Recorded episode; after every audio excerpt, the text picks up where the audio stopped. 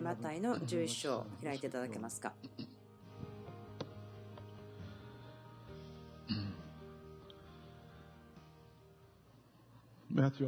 マタイ11章ですけれども、私が過去何週間かですね話してきたテーマを続けていきたいと思うんですけれども、そ,のそれぞれですね先週、またその前、その話したことというのが、その私、私たちにとってすごく重要なところになっています。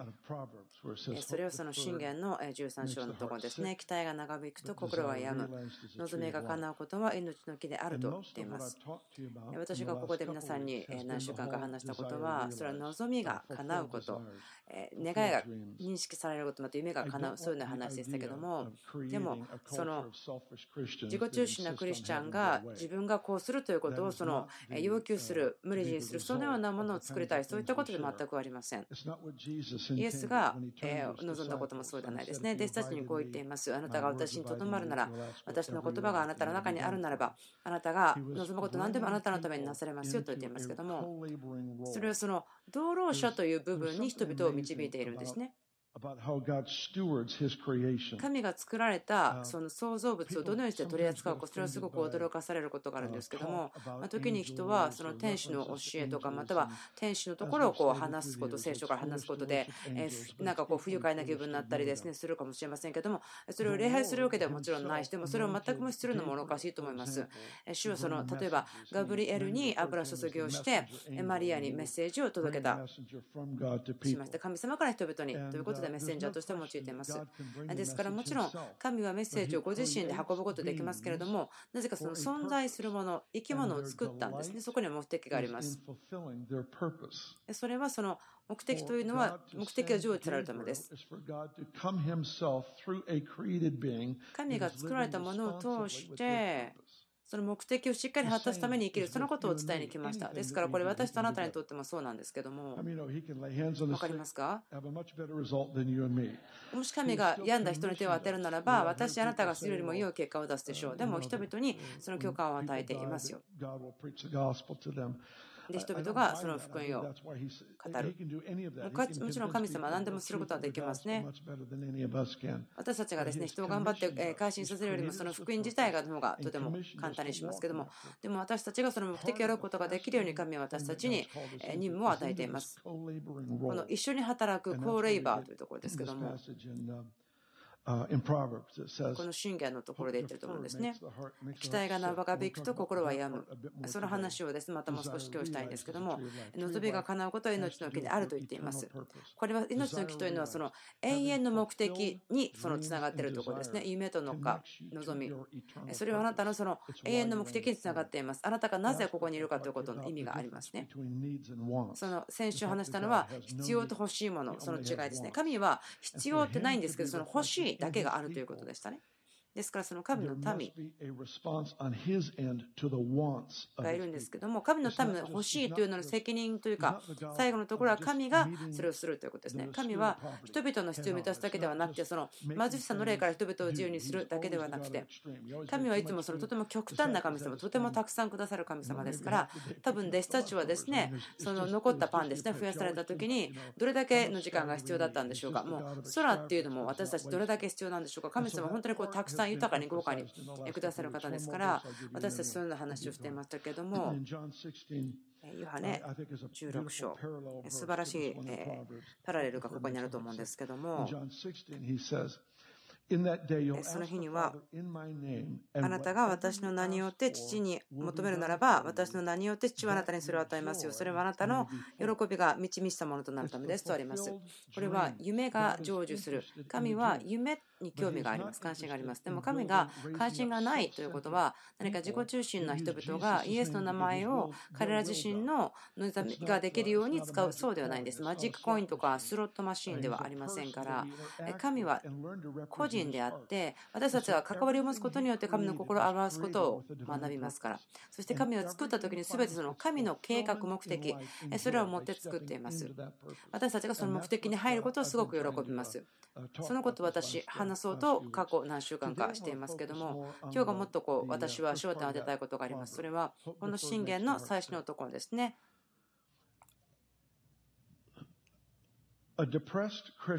そのえー、まあ、失望したクリスチャンというのが本当にもうなんか全宇宙の中で最も必要のないものだと思いますけども私これ人を恥ずかしめるために言ったわけではないんですね。私もすごく過去にそういうことを経験してきましたからその人々を恥ずかしめるとかそういう意味では全然全くないんですけども自分がそれを経験したからこそ必要ないですよと思っているんです。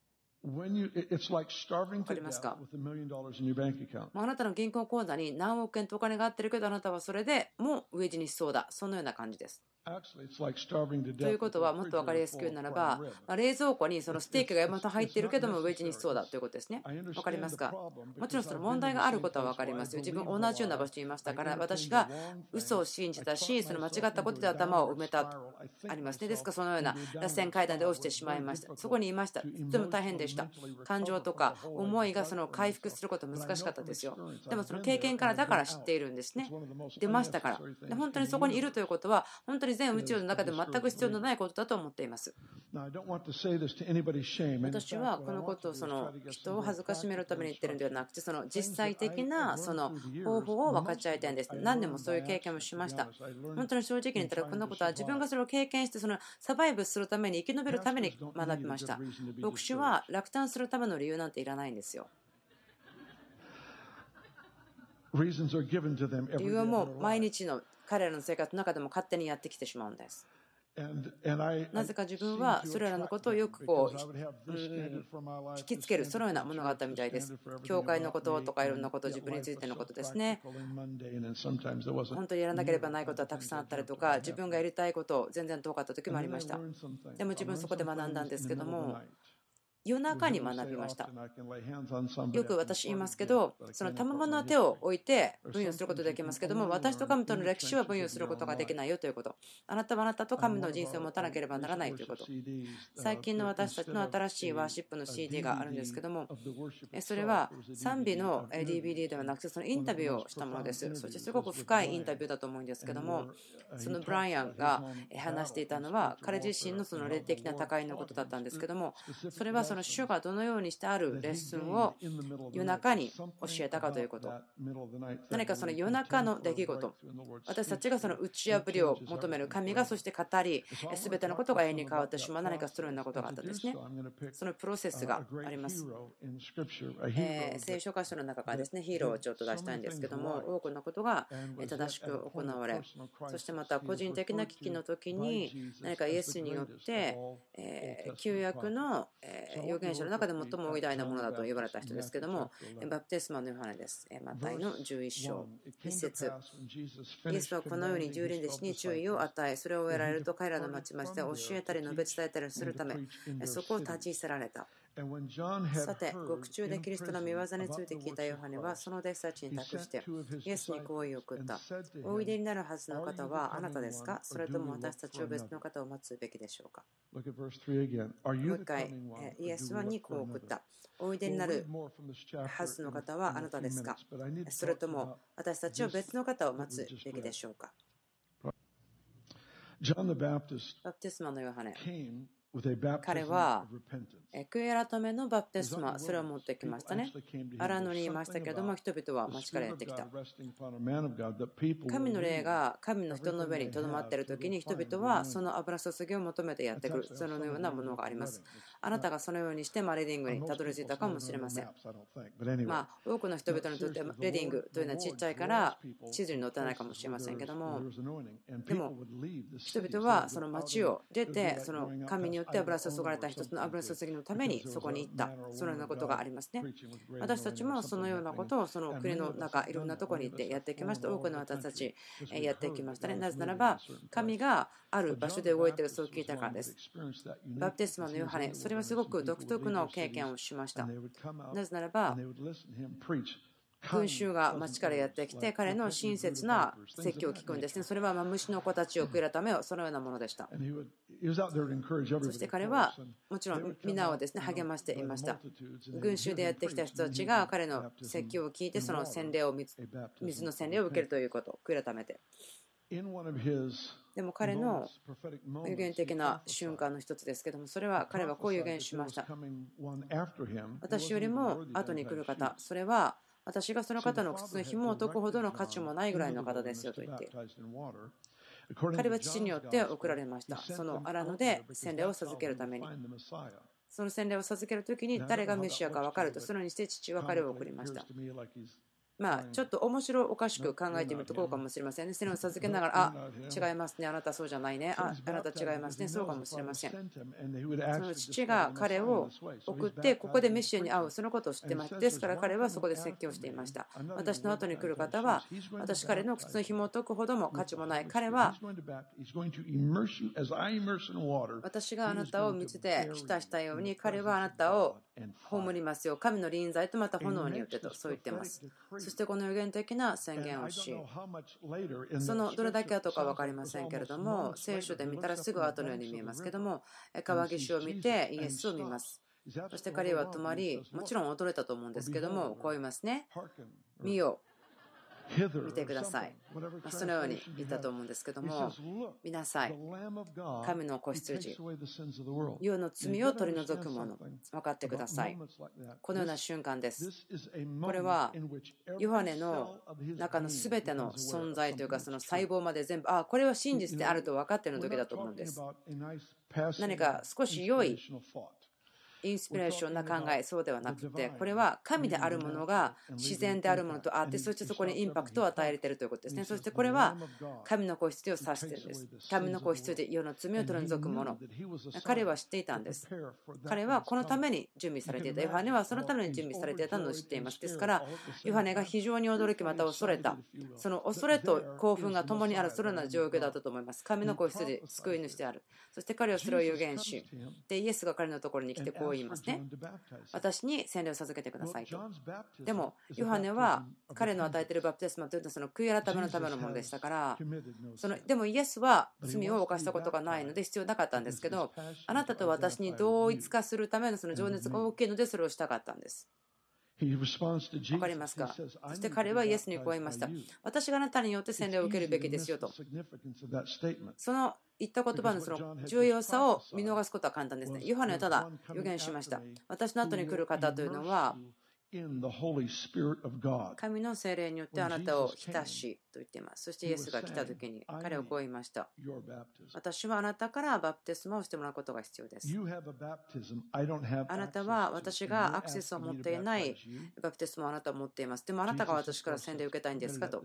イエスは、いや、それは今は正しいことですと言って、そしてヨハネは彼に洗礼を授けた。あなたが、あなたが全然資格がないと思うことに対して、しますよということを望んだ時に、それにはあなたに資格を与えます。これは神に従うことですね。私たちはそういう資格はもともとないんですね。イエスだけが全てのことをするため、また何でもするそのことに対して資格がある方ですね。その素晴らしい恵み、力を与える臨在が来るとき、それを望む人たちのところにやってきた、はいというとき、神がさせたいことははいということ。ここでヨハネは彼を指し示し、メサイアご自身を指し示し、そして彼を水で洗礼を授けた。そのしばらく後に、ヨハネが今は牢獄に入っている。弟子たちを2人送り、こう言いますね。行ってイエスのところに話をしてください。あなたがその人ですかと聞いてくださいと。えー、あなたにちょっとですね、提案があります。この以前、神の子羊といってその川で語ったその時のインスピレーションは、彼自身の難しい状況によって潰れてしまったんではないかなということ。ヨハネはどこにいましたか？牢獄に入れられていました。覚えてますか？そのイエスが来られた目的ですね。その一つのことは、イザヤの61章に書いてありますけども、彼は囚人に自由を語るためでした。そして彼の来るために準備していたその人、それはヨハネですけども、彼は牢屋に入れられていて、自分が出ることがないだろうと感じていた。ポイントはこれです。ヨハネの注目していたところ、それは何か今の心のストーリーからはその状況であったんではないかなと思うんです。正しくないことのために牢にいられたんですね。彼は正しいことを行っていましたね。その義を語っていましたけども、でも、そして全て正しいことをしたにもかかわらず、牢獄にいられた。そしてイエスが来るための道を作っていたけれども、でも何か自分がその牢屋から出されるような感じがない。ヨハネが見ていたのは神がやってなかったことだったんじゃないかなということを提案したいんです。3節おいでになるはずの方はあなたですか？それとも私たちは別の方を待つ方でしょうか ?4 節イエスを答えて彼らに言われてあなた方は言って自分たちの見たり聞いたりしていることを羽に報告しなさい。目の見えないものが見、足のないたものが歩き、サーラトに侵された者が清められ、耳の聞こえない者が聞き、死人が蘇り、貧しい者たちに福音が述べ捨てられている。誰でも私につまずかない者は幸いです。イエスは二人の弟子たちを取り、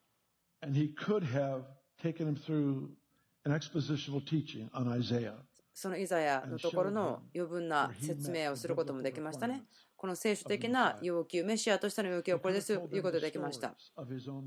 また彼自身がどうやって生まれたかということを語ることができました。自然が語り、またその予言した彼が来るということ。また弟子たちにお母さんから聞いた話の話ですね。どのようなことによって彼が生まれたか。彼がメシアであるということを語れたかもしれません。多くのこと。その証明することやその証拠を与えるということ。できたかもしれません。しかし、それをしなかったんです。でも彼はこう言いました。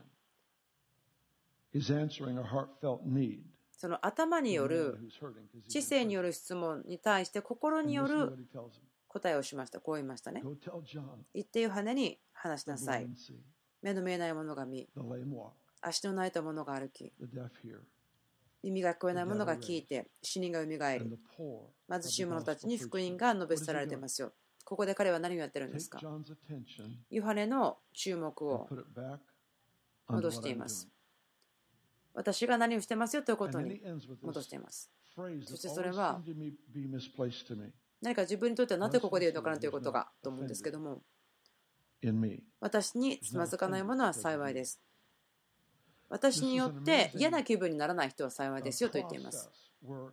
なぜならば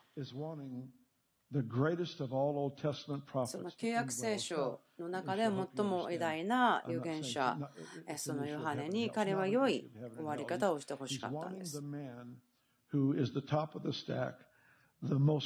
その彼がとても尊敬を受けるべきものであったので、その彼の人生の最後、何日かであったとしてもよく終わってほしかった。それ別に誰も見ていることがなかったとしても、そのヨハネのためによく終わってほしかった。イエスがその時に与えたアドバイス、どのようなものだったでしょうか、こう言いましたね。行ってヨハネにこう言いなさい。目の見えないものが見、足の泣いたものが歩いている。イエスのしていることに焦点をもう一度当てなさいと言ったんです。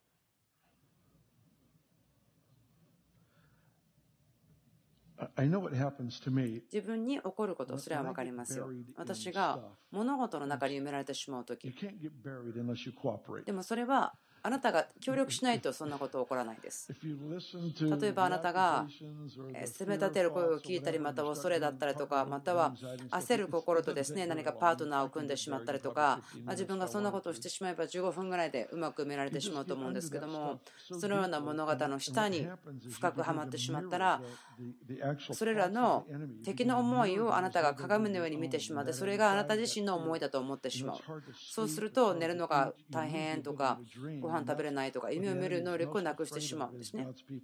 その敵が一番恐れているものは神の民が夢を見ることです。あなたが非常に深い安息の中にいてもう一度夢を見ることを恐れています。敵はその創造主である方がもう一度想像することを恐れていますけどもでも今回の想像というのはあなたを通してなんです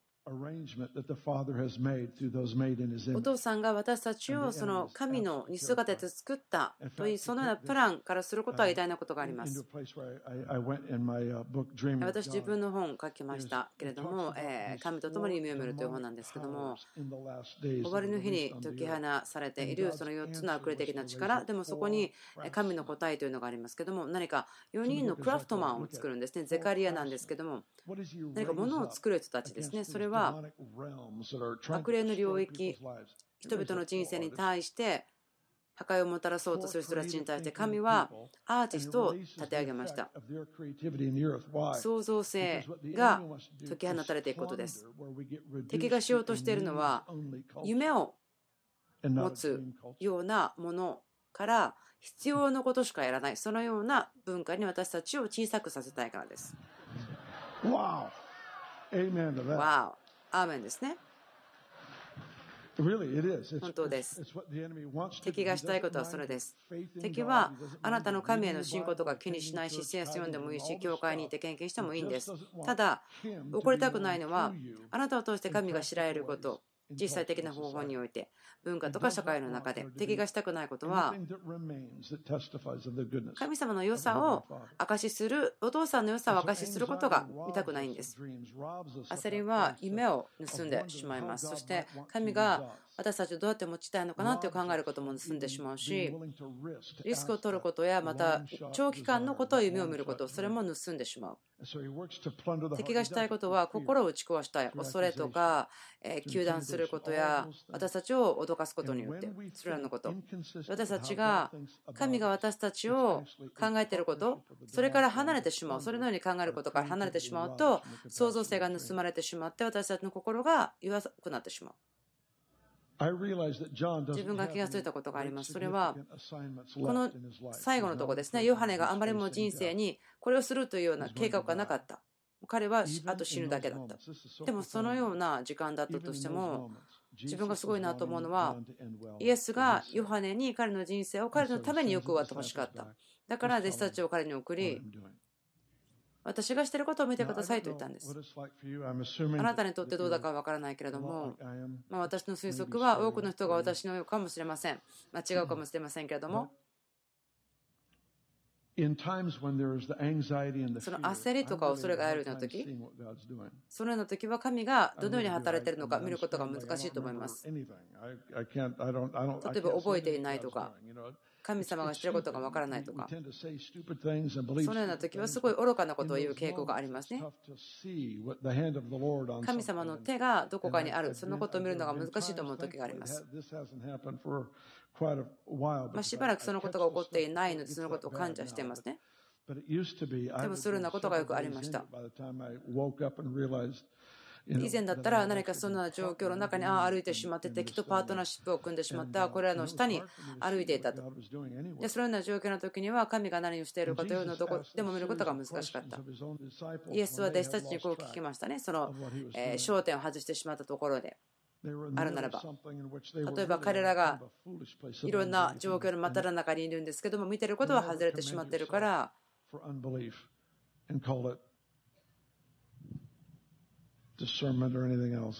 まあ、不信仰とか見極めることとか。まあ、不信仰というのはいつも愚かさだなと自分は思うんですけども、そういう不信仰の時神様がしていることを見るのは難しいですね。でイエスは自分の弟子たちにこう言いましたね。見えないんですか？もちろん分かると思うんですね。弟子たちがああと思う。彼らが持っている答え、言わとしていることは全部間違いだからじゃあ黙ってようと思うこと。うん、こんな感じですね。神が私に正しい答えを期待しているならばその質問をしなかっただろうと。例えば、聞こえないんですか？イエスが言ったとき。彼らは黙りますね。覚えていないんですか？言いますよね。それらの質問ですね。その御国がどうやって働くか自分理解することができますから、正直に言うと、これらのことが私の心、私の考え方を影響させてしまうことを許すならば、神を見るその許容量を縮めてしまいます。その自分がそういう状況になった時にもその小さな声が心から語ってくれて自分をその状況から出してしまいますけれども時にはでもそれは見えない時があります。最後の質問ですね。覚えていないんですか？なぜあなたは覚えていないんですか？ということ。Well, yes. As a matter of fact, I, I can remember. 覚えていることはできます。ね、私が覚えていることは自分が知っている人の中でもすごくこれ罪に縛られているなという人が神の力と出会って目がバッと広がっていて1時間ぐらいですねそのトランス状態で神様が彼を訪れそして薬とかいろんなことから彼の人生になったことから彼を解放していた。とてもまあ重要だったように思います。またある女性がですね車椅子から立ち上がりまして38年ぐらいストロークによって麻痺したところから立ち上がったそれらを覚えています。私が決して忘れることがないと思うのは5歳の女の子が今まで何も聞いたことがない状態でしたけども祈った時に彼女の目がパッと明るくなったんです。ねなぜならば耳が聞こえたからです。そのことは私決して忘れないでしょう。考えてみましょう。私は覚えています。すごく大きな収容が急に消えてしまった日覚えてます。とても驚きますねえ覚えています。その結婚するために婚約した人が目が見えなくなっててしまって、もうほとんど目が見えなくなっていた。その彼と婚約者の方が泣いていて、泣いていて。でもそれはなぜかというと、彼の視野が普通に戻ってきたからです。いろんなことを覚えています。私がそのことを思い出すたびにですね、聞く言葉があるんです。思い出すたびに神様のその小さな声を聞きますね。お父さんの声。励まして、力を与えて、神様の真理に対してその怒りを与えてくれる。敵の嘘から私が何かこのトラップに入ってしまうようなそのような嘘のところに入ってしまった時に自分の人生に対する視野とか、この地上の上で何やってるんだろうとか、まるで神が数えてないような感じ。そのようなことであなたがパートナーシップを組んでしまって敵と働いてしまうならば、これらのことを思い出させるんです、私。そうすると私は聞こえることができるんです。それをすると見えるということも回復するんです。神様の目が見えてくるんです。神様が過去にやっていたことではなくて今のことに対してでもです。そしてそれはプロセスなんですけれどもイエスご自身がそのヨハネにしたことです。それによってヨハネがよく終わることができるように。ヨハネにはとても変わった計画がありました。彼は牢獄の中で死にましたけどもでもあなたはそうでないんです。でもあなた自身の考えが上に入ってしまった。でもイエスが死なれて経験したので、あなたはそれを経験しない。イエスは約束とまたその希望とともに来られました。詩篇の119。多くの人知ってると思うんですけども、私、その証ということの考えが好きです。その証の力の本質、人々の人生で何が起こるかということ。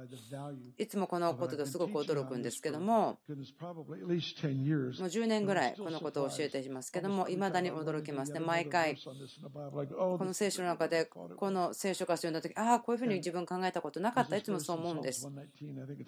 詩篇119、24節。誠にあなたの悟しは私の喜び、私の相談相手ですとありますね。英語では悟しではなくて証と書いてあります。あなたが本当に暗くて寂しい時何が必要ですか？良い相談相手ですね。経験な相談相手ですね。それをどうするかというと、神がしたことを思い出すということです。あなたや私に似てる人、でも神様が打ち破りをもたらした、そのような人の証を聞くんですね。それによって、あなたのその相談相手となっていくということ。詩編19、こう言ってます。あなたの証は、あなたの証は、純粋であって、そして賢いものをシンプルにする。主の証は、完全に汚れなく毒は全く入っていなくてそしてそれはあなたに思いと心を明るくするためにはっきりさせるために与えられます。それはどうやってですか？祈りを持って神がしたことを黙想することによってそうなります。そしてそれは何か招待状のように私たちのところにやってくるんです。こんなことないですよね。その聖書の中で神様が一人の人に素晴らしく触れて影響を与える。でも、これはあなたに対してのものではないですよとか、これはあなたはモーセが受けたものを受けないですとか、そんなこと書いていませんね。すべての証。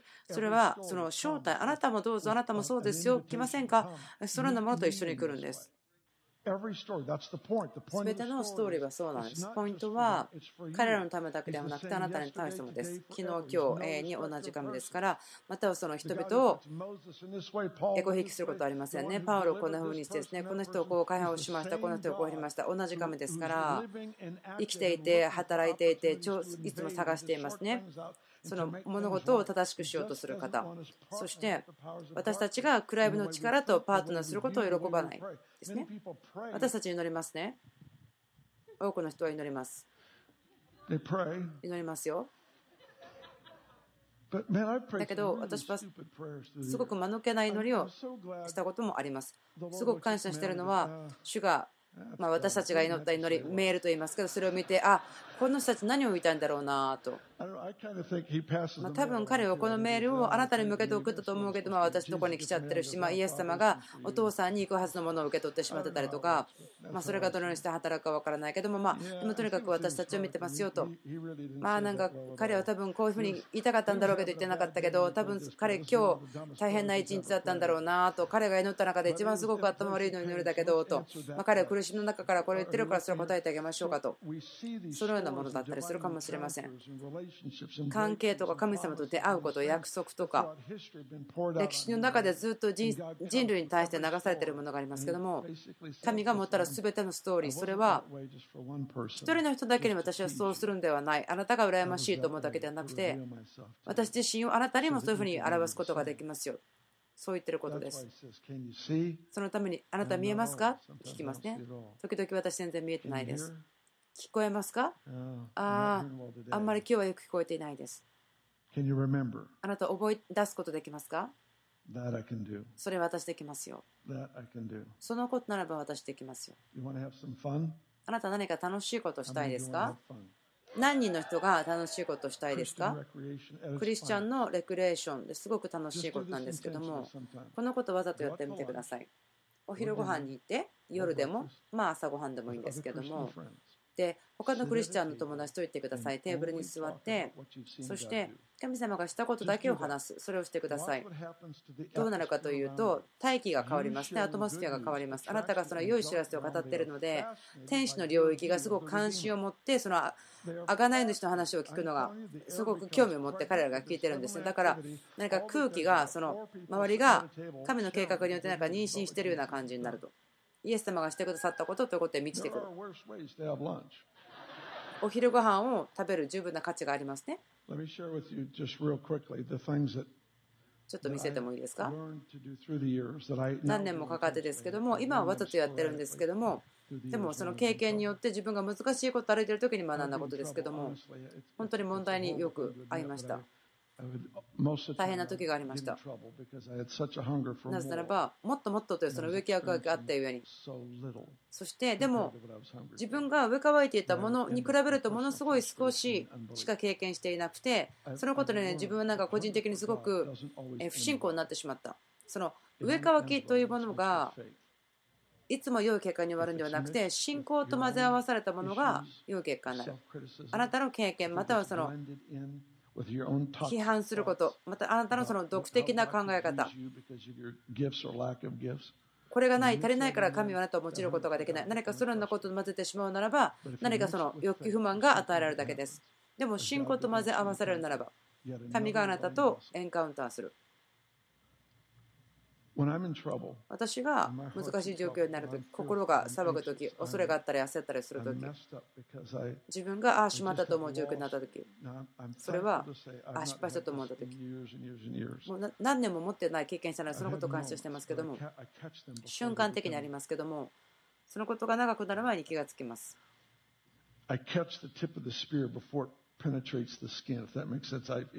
物事がこうあちょっと来たと思ったらすぐ十分に変われるようにしていますから。あこのような思いに自分が同意する必要はないと分かりますからあこのようなことになったとか分かります。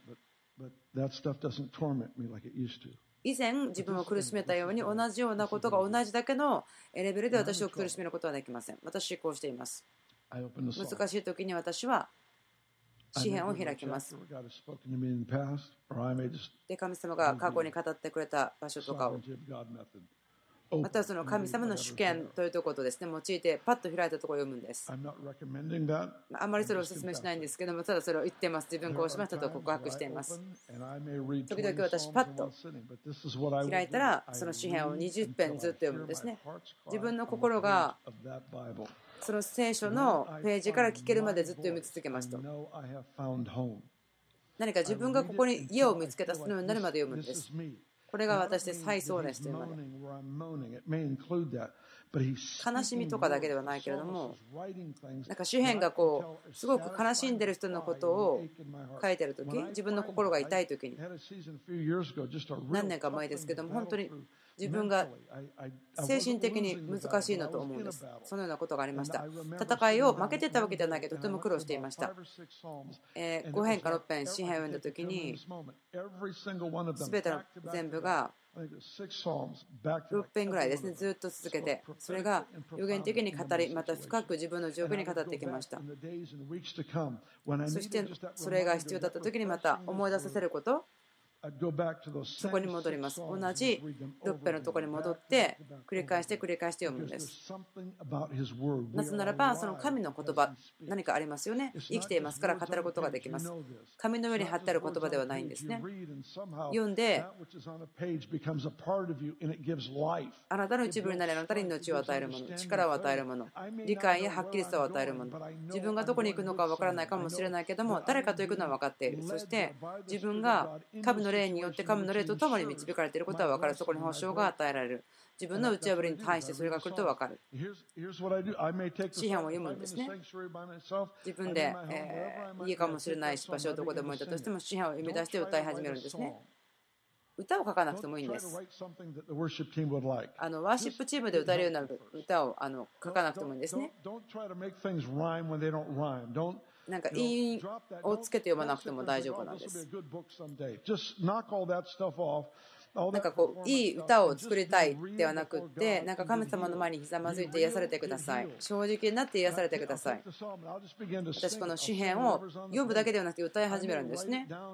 書き留めるかもしれません多くのものをですね書いたんですね。書き留めておいて椅子にいっぱい呼べたりしたんですね。その、えー、サンクチュアリを歩く時にそれを拾って読んだんですね宣言したり告白したりその約束がどのようなものであったとしてもそれをやってきました。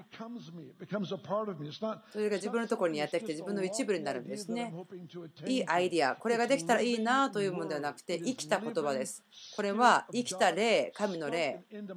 私の人生に語っているものです。そして私はそれを何回も読んだ時に自分の一部になります言葉がまた肉になるんです私はその言葉の表れの一部になります。私読みます。歌います。えー、予言します。車を運転している時にも私の心にこの言葉がある時にそれを予言しています。この町に予言しますね。町に予言します。家に予言します。自分の子供に予言しますね。あなたに予言します。その群衆いらないんですね。自分だけでやります。車の中でやります。自分だけでやります。自分に予言します。宣言します。この町、レディングが、救いの町が、この光の町が、避難するため、そのあがなわれる町、主護自身が治める町、そして主は偉大なことをされるこの町を通して、ドミノエフェクトがその国に広がっていくその町々がインパクトを与えられて神の御国の栄光それが人の人生に栄光を与える影響を与えるそれらのことを予言しながら車を運転していきました。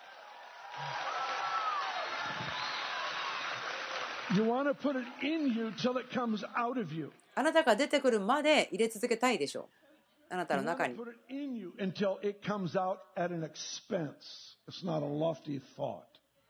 そのたくさんたくさん溢れて出ていくまでぎゅうぎゅうにいっぱい入れたいです。それからあなたの一部ですね。確信を持つものですね。保証を与えるもの。聖書の箇所とコネクションを持つことができる。燃えているその確証。あなたのため、あなたの親戚のため、友達のためかも、近所のためかもしれませんけれども、そこにコンビクションがあるんですね。その炎で燃えているようなものがある。何かが宣言されなければならない。神様がその状況に対して何を語っているのか探して、私たちの人生をここと結びつけて、その怒りのようにしっかりつけてください。語ってください。例えば私が運転しても、飛行機に乗っていても、コンピューターを開いて、いろいろな違う方法を持ってしますけども、で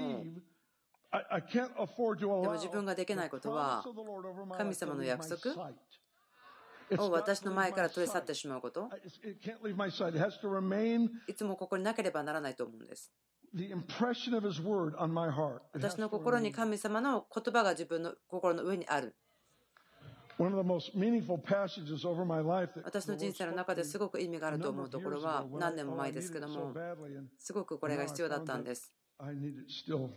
そしてそのこと今も自分必要と思うのは分かるんですけども、強くあれ、大しくあれ。私が彼らに与えるとその住んでた地に誓った地をあなた方はこの地に継がせればならないからだ。ただ強く惜しくあって私のしもぶも背があなたに命じたすべての一本を守り行い。これを離れて右にも左にもそれてはならない。それはあなたが行くところはどこででもあなた方が栄えるためであった。この立法の主をあなたの口から話し、昼も夜もそれを口さまなければならない。そのうちに出されているすべてのことを守り行うためである。そうすればあなたのすることで繁栄し、また栄えることができるからである。何を言ってるんでしょうかここではあなたの口から離さずあなたの目の前に置いておいてくださいあなたがそれをするならばあなたはあなたの道を反映させることができる。私が自分の人生のためにしっかりと受け入れてますね。これ人生の御言葉というならばこれですね。ユシュアの1の5から9なんですけども、近くに思っています。私が苦労している時、大変な時、こんなことをしてますね。御言葉を得ます。神から言葉を得ます。ある方の目的はすごく大きすぎるかもしれない。でも分かります、そんなこと。信仰がありますか？神の御言葉に行く、神があなたに語るという十分な信仰がありますか？神様の言葉を得る信仰あるべきですね。信仰というのは約束ですから。物事は大きすぎます。でもその時だからこそ神から聞く必要がありますね。神様の前に神が語るまでいてください。神があなたに語る時何かトランスフォーメーションが起こります。弱いものが強くされますから。不可能なものがひざまずきます。その人の心に変化が起こります。そして全能の神が私を止めて、そして彼は決して嘘をつかない、そのように分かります。期待が長引くと心は病むとありますけども、それは本当にいらないものなんですね。神様から言葉をもらってください。2つ目は、その信者の交わりとあなた自身を切らないでください。それは大きな嘘がありますね。もう人々は分かってくれないからと。なんかその仕事とかやってる方が楽しいかもしれない。そんなことを愚かすぎますね。ですから神の民から去らないでください。人々のフェローシップから去らないでください。それをすることは、もう災難への最短の道ですから。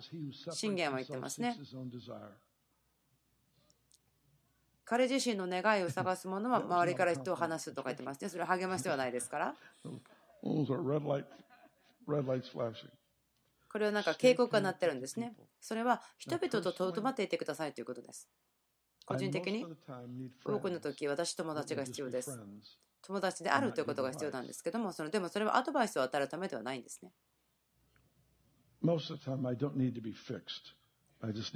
多くの時私はその友達が必要なだけであって直される必要性はないんです。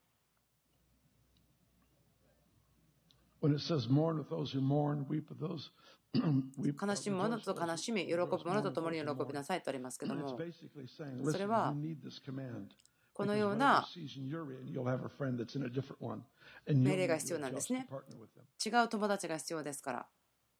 それらの方とパートナーをすることが必要です。あなたがいろいろな状況で、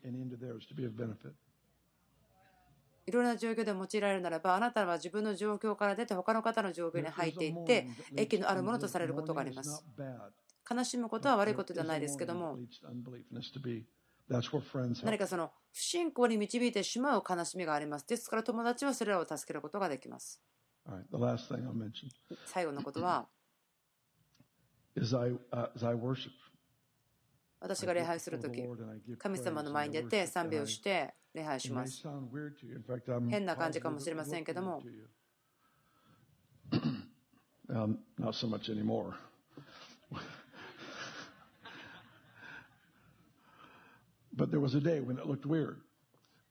それをすることがない。神様の前に出たら自分のデポストの時間で自分のオフィスの中歩いてるかもしれない家とか森の中かもしれません。よく森に行くも行くんですけども。私の上の雲が暗いときには私はもっと表現をします。自分がやりたいと思うことの反対をします。自分がやりたいと感じることの反対をします。私は神に賛美をします敵が私に神様のことに疑問を持ってほしいとそう思っているところでこそ神を賛美します。わかりますか？ということは私がこう感じ始めたら神様はあんまり良くないんじゃないか？と思うならば私はそのために神を賛美します。経済が難しかったらそこで喜びます。神様の豊かさを喜びますね。その極端な満たしを祝福して喜びます。踊ったり叫んだり、ジャンプしたり。わかりますか？あんまり他の人が見てる前ですることではないと思うんですけども。神様に応答する神様の約束そのように応答するもその暗闇は残らないんです。戦いではないんですけども敵はそれが嫌いなのですぐ終わってしまう戦いなんですけども暗闇は光が好きではない神様の良さを信じる信者というのは好きではないんですね。私自分の自身の人生で神様の良さということを学びました。自分のお父さんが亡くなってからそのことを本当に学びました。私の人生の中で試練でした。でも自分の過去の人生の中で見たことがなかったようなものを知りました。そしてその一部というのはのが私は神様を褒めたたえるということ。何があっても気にしない。神様の良さのために神を褒めたたえる。神様の癒しの力が完全に流される。そのことによって神を礼拝すると。自分の心と思いに対してその挑戦をしてきますけども、自分はそこで寛大さを持ちません。敵がその火がついた炎を投げてしますけども、私はこうですね、神様ありがとうございますと。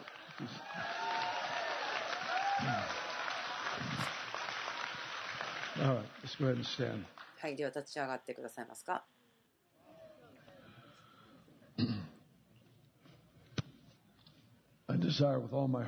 心の奥から本当に願っていることがありますけども、それは、信者の体が何か不具でなくなる。落胆によって不具ではなくなること。難しいことが地上で起こるときにもあなたたちがよくナビゲーションすることができる。そして人々が新しく新しく加えられて私たちは同じところを歩いていく。考える中ではなくて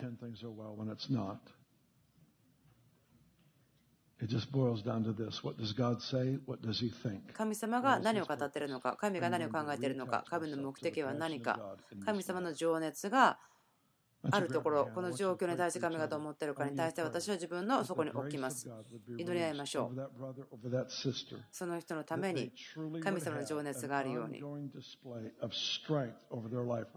今の彼らの人生の中にその続けて力が与えられますように。何ヶ月も何年も来るようなことに対して神様が神様の御霊を彼らの人生の言葉願いの上に注がれるようにそしてお父さんの完全な現れ地上ですることができるように打ち破りのための油注ぎが人々の上にあるようにその力が来るように。今落胆していて恐れがあるところにその力が勢いが来るように。その予言的な答え人々を力づける。あなたが言われたことに対して忘れてしまったところももう一度分かるように